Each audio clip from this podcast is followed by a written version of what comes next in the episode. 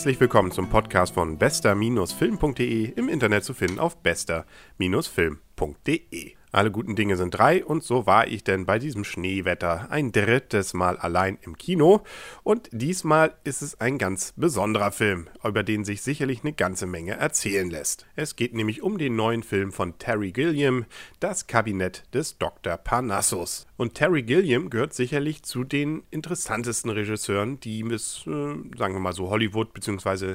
insbesondere in England gibt. Einer meiner absoluten Lieblingsfilme ist zum Beispiel von ihm, nämlich 12 Monkeys. Monkeys, den er 1995 gedreht hat.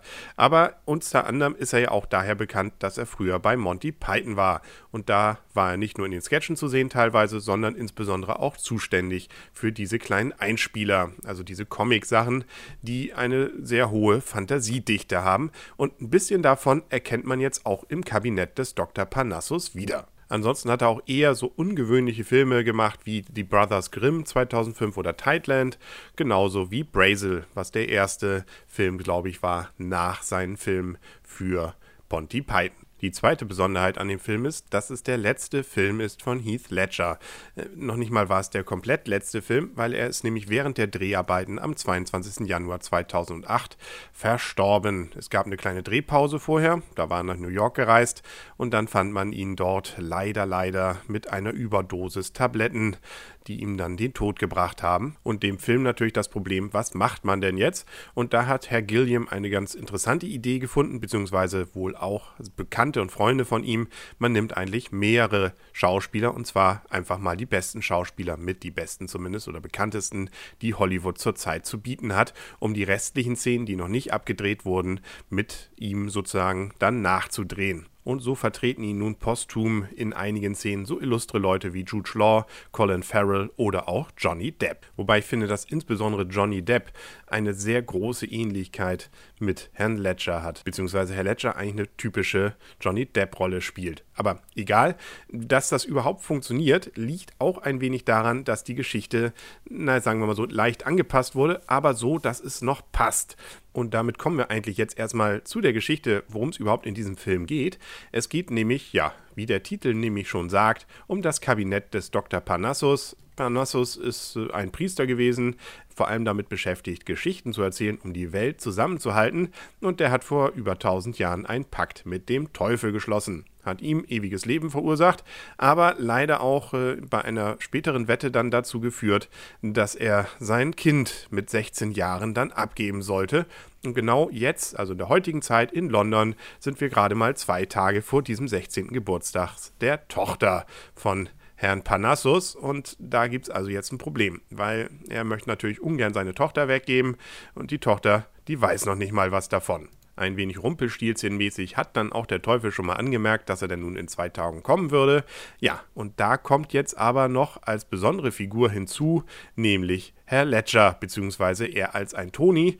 Der baumelt nämlich unter einer Brücke, sollte eigentlich aufgeknöpft werden, hat das Ganze aber durch einen kleinen Trick überlebt und wird jetzt also von dieser Schauspielertruppe gerettet. Herr Parnassus hat nämlich eine ganze Reihe Leute, naja, ganz Reihe ist übertrieben. Ein Zwerg nämlich, einen jungen Mann und seine Tochter zu viert, also in einem kleinen Wagen, mit dem er also durch London insbesondere zieht und dort Aufführungen macht. Die retten dann den Toni und der hat erstmal sein Gedächtnis verloren, sodass er sowieso schon mal seltsam wirkt und auch ansonsten irgendwie ein schräger Vogel ist, weil er eigentlich Leute ganz gut bequatschen kann, aber dann doch irgendwie wieder so ein Haudegen sei, zu sein scheint, der auch ein Wiss vor Betrügereien nicht zurückschreckt. Das zentrale Element des Films und der Geschichte ist ein Spiegel. Dieser Spiegel erlaubt den Leuten mehr oder weniger wohl, so habe ich es zumindest verstanden, in die Gedankenwelt des Dr. Parnassus hineingezogen zu werden. Das heißt in eine Fantasiewelt, wenn man da durchgeht. Und in der Regel erlebt man da entweder grausame Dinge oder eben schöne Dinge, von denen man träumt. Also insbesondere sind es eigentlich, so ist es nämlich gedacht, die schönen Dinge, von denen man träumt. Und damit will er oder versucht er eben zurzeit Geld zu machen, indem er die Leute da reinzieht mit dieser Show. Und diese Traumwelten sind dann auch die Highlights dieses Films. Man hat nämlich na, natürlich Gilliam-mäßig wieder eine ganze Menge zu schauen. Es gibt nämlich, ja, was weiß ich, wenn so eine ältere Dame da reingezogen wird, die sich einem Anschein nach dem Konsum insbesondere hingegeben hat, dann sieht sie insbesondere solche Sachen wie riesige Schuhe und, und, und. Und das Ganze eben wirklich überbordend an vielen Einfällen. Wie auch schon bei 12 Monkeys gibt es durchaus Möglichkeiten hier ein bisschen länger drüber nachzudenken. Was mag sich der Autor damit gedacht haben? Vielleicht hat er auch teilweise einfach nur seine Fantasie spielen lassen und gar nicht viel dabei gedacht. Der Kniff der Geschichte ist jetzt, dass die Leute, wenn sie in diese Traumwelt kommen, teilweise ein etwas anderes Gesicht bekommen. Ja, und das ermöglicht nun also diese Traumszenen durch diese drei anderen Schauspieler dann darzustellen, weil genau diese Szenen wohl fehlten, bevor Herr oder nachdem Herr Ledger dann verstorben war. Die Frage ist natürlich jetzt, lohnt es sich, diesen Film zu schauen?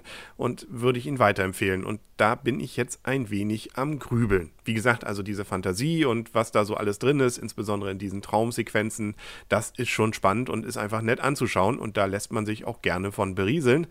Der Rest der Story ist eigentlich, naja, nicht so, dass sie einen wirklich mitreißt.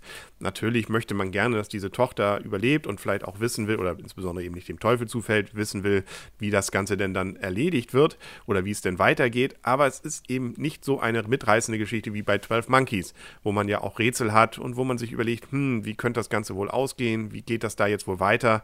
Das fehlt hier. Also es ist eher diese Story mehr oder weniger so eine, ja, Aneinanderreihung eben dieser Traumsequenzen und dazwischen hat man eben noch irgendwie diese Teufel- und Parnassus-Geschichte, wie gesagt, die aber eben auch nicht trägt. Wobei hier definitiv nicht das auftritt, was ich ja noch beim Mitternachtszirkus kritisiert habe, dass man voraussehen kann, wie es weitergeht. Also das passiert hier definitiv nicht.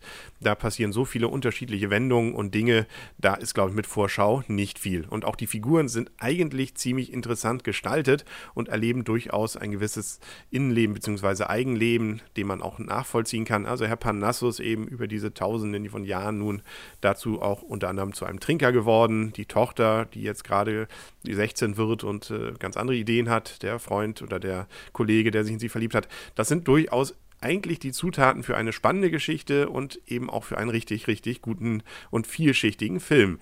Nur wie gesagt, der Funke will eben nicht so richtig überspringen. Wer also einen ungewöhnlichen Film sehen will und dem jetzt nicht der riesige Spannungsbogen einer Geschichte so wichtig ist, sondern einfach sich, wie man eben vielleicht auch im Kino es gerne haben möchte, so ein bisschen, ja, gefangen nehmen lassen will von besonderen Welten, für den ist der Film definitiv was. Wer lieber so einen ausgefeilten Spannungsbogen aller Tatort haben möchte, ja, für den gibt es, glaube ich, zurzeit bessere Alternativen. Und so ist denn meine Wertung auch irgendwo dazwischen, nämlich bei 7. Ein eigentlich guter Film von jemandem gemacht, dem man anmerkt, dass er Kino einfach liebt, weil er einfach ja ganz neue Ideen oder auch neue Dinge ausprobiert und macht, aber eben dabei das große Geschichtenerzählen vergisst. Was insbesondere natürlich bedauerlich ist, weil es in dem Film ja eigentlich um das Geschichtenerzählen geht. Aber vielleicht ist das ja auch gerade so gedacht, dass das irgendwie miteinander sich beißen soll. Bei Gilliam weiß man das ja nicht. Also durchaus ein Film, wo man noch ein bisschen drüber nachdenken kann danach, wenn man denn Lust hat. Ich denke mal, dann ist er mit sieben Punkten auch gut bedient.